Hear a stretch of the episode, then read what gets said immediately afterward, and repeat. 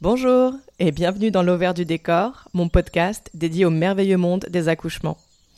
Je m'appelle Roxane et je cherche ici à rendre accessibles des notions autour de ces sujets qu'on pense parfois trop compliqués ou réservés au corps médical. En réalité, ça pourrait nous être très très utile d'en savoir plus sur tout ça pour pouvoir prendre des décisions éclairées et être actrices et acteurs de nos grossesses et accouchements. Donc je vais décortiquer des études, faire des recherches et tenter de démêler le vrai du un peu moins vrai pour essayer de vous faire des synthèses sur des principes importants, parce que c'est ça mon but avec ce podcast, amener les personnes enceintes à se questionner et réfléchir par elles-mêmes. Le savoir, c'est le pouvoir, vous vous rappelez? Alors c'est parti.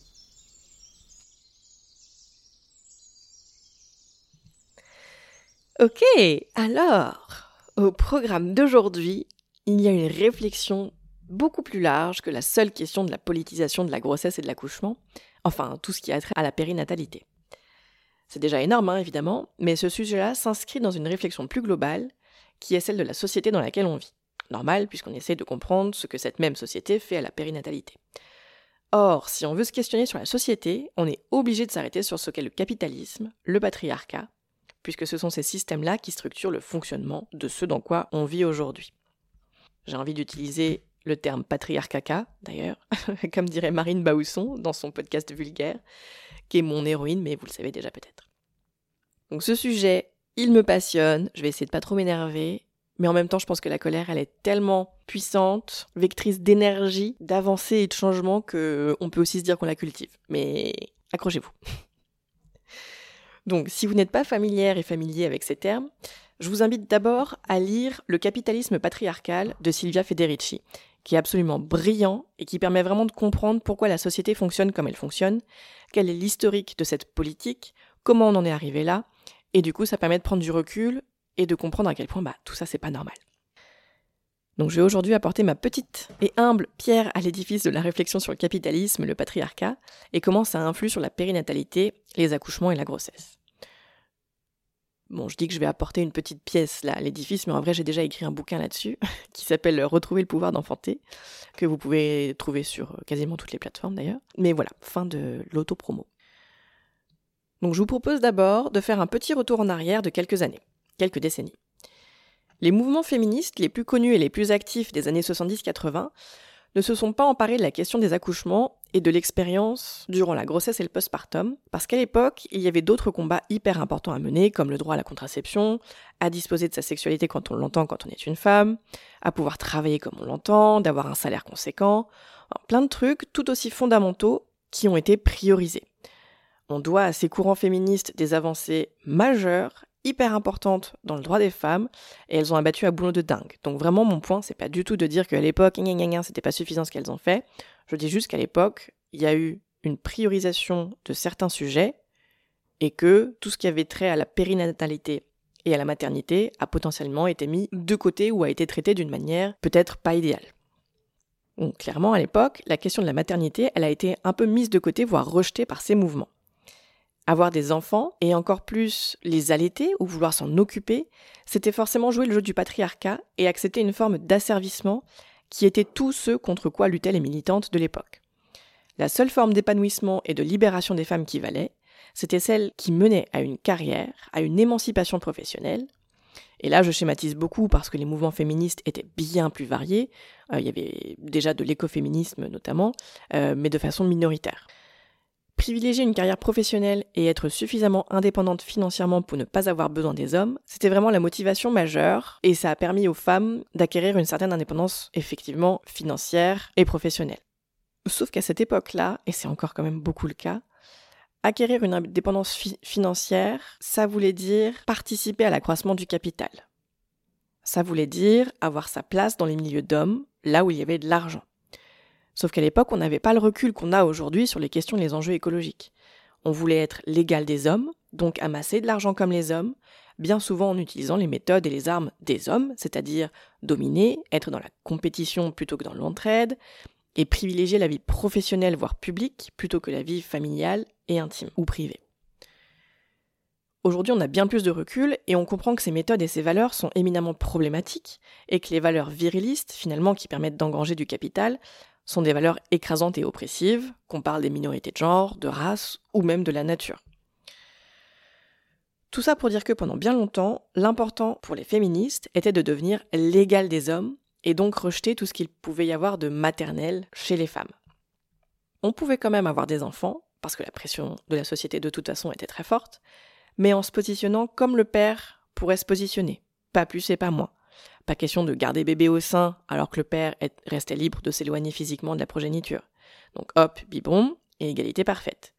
Pas question non plus de rester trop longtemps à la maison après la naissance, alors que le père pouvait retourner au travail le lendemain de la naissance, et continuer à travailler sur sa carrière, à gagner de l'argent pour lui-même, alors que la femme était cantonnée à un asservissement assez, assez total. Il y avait une démarche hyper légitime dans ses revendications et dans ses manières de considérer la maternité, mais je me dis qu'aujourd'hui, moi en tout cas, j'ai envie de prioriser un angle différent. Après la péridurale, c'était pareil c'était vu comme une immense avancée qui permettait de ne plus ressentir de douleur et ainsi se retrouver à nouveau à égalité avec les hommes, qui ne ressentent pas cette douleur. Sauf que du coup, la douleur pouvant être vécue comme transformatrice, la dimension émancipatrice, constructive de cette expérience et donc de la potentielle douleur qui peut en découler, qui n'est pas systématique, rappelons-le, elle était complètement écartée. Toute l'idée de ce féminisme, c'était de hisser les femmes au niveau des hommes, se battre pour les mêmes droits, les mêmes salaires, les mêmes conditions de vie, tout pareil, et surtout sans se demander si le niveau des hommes était foncièrement celui qu'on devrait considérer comme la norme. On a fait tout ça quitte à effacer des éléments hyper structurants dans la vie d'une personne. Je fais un mini disclaimer ici parce que j'essaie d'être claire et précise, mais je sais que je peux potentiellement faire passer un message erroné sans le vouloir. Je pense que toutes les femmes ne sont pas faites pour être mères, dans le sens où on n'a pas forcément toute cette envie de maternité. Je pense que des personnes trans peuvent avoir des désirs de parentalité, de maternité, je ne suis pas sûre d'ailleurs du terme à utiliser, et que ces personnes sont aussi parfaitement légitimes. Personne ne devrait se sentir obligé de faire des enfants. Personne ne devrait subir une quelconque pression. Or, la société pèse d'une lourdeur mais intolérable sur les épaules des femmes pour cette question de la maternité, et plein d'autres questions d'ailleurs. Ces considérations ne m'empêchent pas de penser que l'acte d'accoucher est d'une puissance phénoménale et qu'il a le pouvoir de transcender, de transformer complètement la personne qui le vit, et qu'entraver ce processus de transformation est hyper dommageable. Pour autant, une personne, euh, femme, trans ou, ou autre, qui n'a pas envie d'accoucher ou d'avoir des enfants ou quoi que ce soit est tout aussi légitime que n'importe qui. La maternité ne devrait pas être une injonction j'espère que ce disclaimer permet de dissoudre des éventuels malentendus parce que je sais que le sujet est, hyper sensible, mais venez m'en parler sur Instagram si, vous en ressentez le besoin ou si, si j'ai pas été suffisamment clair. Et alors, le patriarcat, c'est quoi? Eh bien, c'est un système fondé sur la domination d'une figure masculine. Typiquement, la famille, c'est une mini-société patriarcale, avec le père tout-puissant, seul décisionnaire, pourvoyeur d'argent et donc de sécurité matérielle ça, c'est l'image de base. Aujourd'hui, les femmes travaillent aussi, mais généralement, c'est quand même toujours l'homme qui ramène le salaire le plus élevé à la maison et qui est donc toujours pourvoyeur de cette autorité et de cette sécurité matérielle. Le noyau familial, c'est le fondement de la société patriarcale. Parce qu'en gros, ça fonctionne comme ça. Le père peut aller travailler et gagner de l'argent parce qu'il a une femme. Et cette femme, la mère, elle reste à la maison pour gérer le foyer et les enfants. En s'occupant du foyer, la mère garantit au travailleur, à l'homme, une bonne santé, qu'il soit bien nourri, bien reposé, puisqu'il n'a rien à faire en rentrant à la maison. Et tout ça gratuitement, donc tout bénéf pour la société, mais aussi pour les hommes qui cultivent leur carrière et leur indépendance à tous les niveaux, et évidemment surtout financière. En s'occupant des enfants, la mère assure à la société un renouvellement efficace de la force de travail qui fait que tous les travailleurs restent bien efficaces, car un travailleur vieux et fatigué est bien moins rentable. Quant au capitalisme, c'est un système économique qui vise l'enrichissement personnel à travers une croissance sans limite. Le capitalisme repose sur des mécaniques de domination, que ce soit sur la nature, les minorités ou les femmes par exemple. Le capitalisme, il utilise le patriarcat pour maintenir les femmes dans une forme d'oppression et pouvoir les asservir au profit du capital. Par exemple, les femmes sont cantonnées à l'espace privé, donc sans voix publique, sans pouvoir politique, grâce à des salaires bas, des congés parentaux déséquilibrés par rapport aux hommes, qui font que ce sont forcément elles qui mettront de côté leur carrière pour s'occuper du foyer et des enfants. En s'occupant ainsi de toutes ces tâches qui représentent un travail mais pour lequel elles ne sont pas rémunérées, elles permettent aux hommes de pouvoir se dédier à leur emploi, à leur éventuelle présence publique, politique, sans avoir à se soucier des courses ou de la salubrité de leur foyer. Bon, Maintenant qu'on a posé les bases du contexte dans lequel on vit, Décortiquons ce que ça veut dire pour les naissances. Il y a d'abord la question de la mainmise, de maintenir les femmes dans une position de dépendance vis-à-vis de l'homme, qu'on parle de l'homme symbolique, avec les obstétriciens et sages-femmes formés pour asseoir une domination sur les patientes, mais qu'on parle aussi de l'homme en tant qu'individu, qui correspond un peu au patriarche dans notre histoire de famille, de cellule familiale. Alors il faut que je développe cette question de mettre les sages-femmes dans le même lot que les obstétriciens avec cette symbolique masculine, parce que c'est pas forcément facile à comprendre. De manière générale, dans la société, ce qui est valorisé, ce sont les comportements et qualités dites viriles. Donc compétitivité, constance, le fait d'avoir des émotions mesurées, etc. Donc tous les individus d'une société essayent de se conformer ou d'adopter ces comportements dits virils, quel que soit le sexe. C'est pour ça qu'énormément de femmes ne sont pas féministes et ne comprennent pas les questions et combats féministes et véhiculent autant de jugements négatifs envers les autres femmes. Le slut-shaming, ou le fait de stigmatiser une autre femme pour les vêtements qu'elle porte, ou pour son comportement, c'est une attitude qu'on observe plus chez les femmes que chez les hommes. Mais bon, vous avez saisi l'idée. Une femme peut être autant misogyne qu'un homme parce que c'est comme ça qu'on est construit et construite socialement. C'est ça qui est normalisé et valorisé. C'est d'être ou de ressembler ou d'adopter les comportements de l'homme. À ça, il faut ajouter les relations de domination entre sachant et non sachant dans l'univers médical. C'est assez universel, je crois, mais en France, on est un peu vainqueur toute catégorie. En gros, la personne détentrice d'un savoir médical, donc un médecin ou une sage-femme par exemple, elle a forcément un ascendant sur la personne non sachante. Un ascendant psychologique d'abord, parce que c'est elle qui sait, et puis un ascendant physique aussi, évidemment, quand la patiente ou le patient est dans le cabinet médical et qu'on observe que les questions de consentement ne sont pas forcément respectées. Je vous invite à ce propos à aller regarder le compte Instagram de Baptiste Beaulieu, si vous ne le connaissez pas, un médecin généraliste. On a l'impression que c'est le seul qui soit un peu humain. Alors quand je dis ça, pardon, c'est pas vrai, c'est pas le seul, euh, mais j'ai quand même l'impression que c'est un peu une minorité et qui fait souvent des stories où il déconstruit un peu des choses comme ça, de, des, des comportements qu'on observe chez les médecins, euh, ce qu'ils trouvent normal, pas normal, et des remises en question qu'il pourrait y avoir dans le domaine médical et qu'il n'y a pas forcément.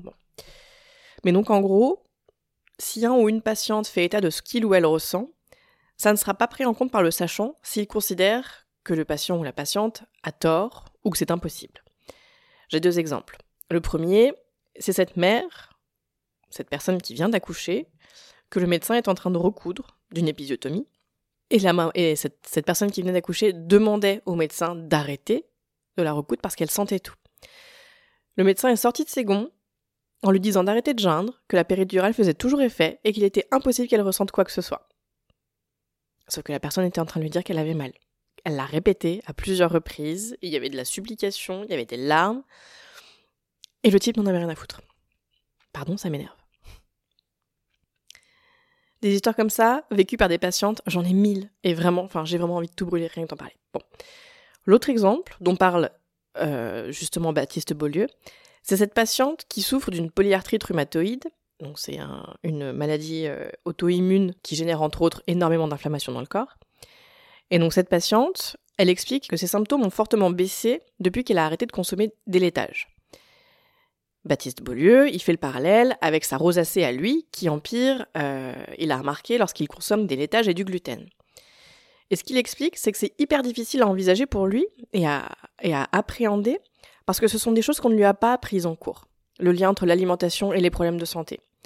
Et il dit que ce qui est encore plus dur, c'est qu'il existe quelques petites études sur le sujet, pas beaucoup, et surtout pas des très grosses études, mais que ces études sont plutôt en faveur d'une absence de lien entre alimentation et problèmes de santé. Il interroge donc tout ça de manière hyper intéressante, il remet en question les sacro-saintes études, cette sacro-sainte médecine et science qui peut-être bah, ne sont pas si infaillibles que ça parce qu'ils l'observent, les, patients observent un changement dans leur corps en fonction de ce qu'ils mangent, mais les sachants, les médecins, puisqu'ils n'ont pas vu ça dans leur formation, pour eux c'est impossible et c'est du, pipi de chat. Donc voilà, vraiment Baptiste Beaulieu, je l'aime très fort. Sauf que bah voilà, ce, ce, médecin c'est un ovni, il n'est pas représentatif des médecins. La plupart ne remettent pas euh, en question ce qu'ils et elles ont appris pendant leur formation puisque c'est ce que la société leur confère comme statut en fait, l'omniscience et l'omnipotence. Pour en revenir aux sages-femmes, elles restent évidemment sous l'autorité de l'obstétricien ou de l'obstétricienne, mais elles, aussi, elles reçoivent cette formation médicale qui leur donne ce statut de domination par rapport aux patientes et aux patients éventuels. Alors attention, comme d'habitude, je sais bien qu'il existe des sages-femmes super, des médecins super. Ce que je dénonce, moi, c'est un système. Et je me base sur mon vécu, évidemment, mais aussi sur tous les vécus qu'on a pu me raconter, et certaines études aussi, car, et oui, puisque rien n'est tout blanc ou tout noir, certaines études valent le coup. Mais donc, voilà pourquoi je mets les sages-femmes et les médecins dans le même panier. Ensuite, il faut faire attention, on a encore l'image de la sage-femme comme ayant une approche plus physiologique, comme ayant un savoir hérité des vieilles lignées de sages-femmes.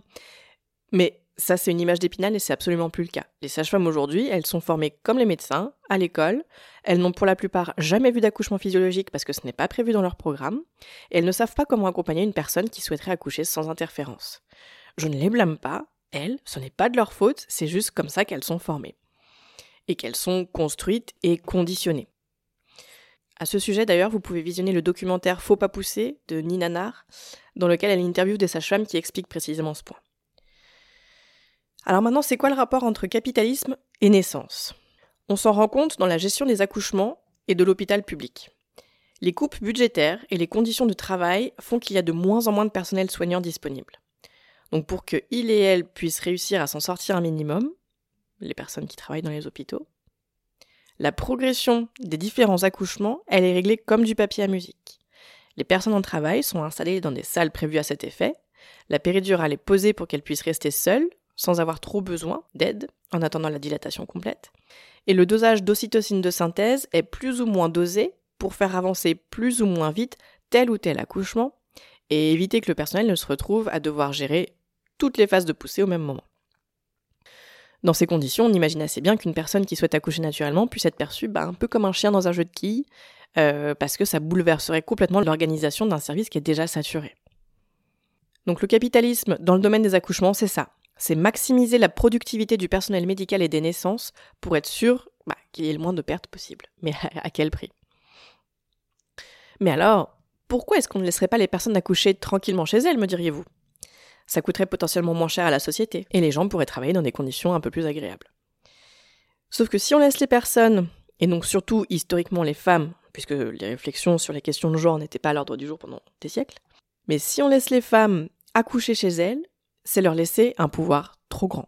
Le pouvoir de gérer les naissances, mais donc aussi les avortements, qui sont, et l'actualité nous le montre encore bien dans le monde, un droit qui n'a pas toujours été acquis et qui reste encore hyper fragile. Laisser les femmes accoucher chez elles, c'est reconnaître qu'elles n'ont effectivement pas besoin des hommes, qu'elles sont suffisantes. C'est leur laisser une confiance en elles, un confort psychologique qui ferait bien trop de tort au patriarcat, et donc au capitalisme par extension. C'était hyper dense comme épisode, mais je pourrais en parler pendant des heures. Il y aura peut-être un deuxième épisode à ce sujet d'ailleurs plus tard, parce que là en disant j'ai l'impression que j'ai mis de côté plein de pans, plein de détails euh, dans lesquels il aurait peut-être fallu que j'aille, mais J'essaye de faire concis et court, donc peut-être qu'on pourra découper en plusieurs épisodes. N'hésitez pas à me poser des questions sur Instagram s'il y a des points qui ne sont pas clairs. Je vous répondrai avec plaisir et surtout, du coup, ça m'aidera, ça m'aiguillera pour travailler sur un éventuel deuxième épisode. Vous venez d'écouter L'Auvert du décor. Si vous avez aimé cet épisode, la meilleure manière de le dire est de poster un avis 5 étoiles sur votre plateforme d'écoute. Ça m'aiderait énormément. Pensez aussi à le partager si vous pensez qu'il pourrait aider des personnes autour de vous.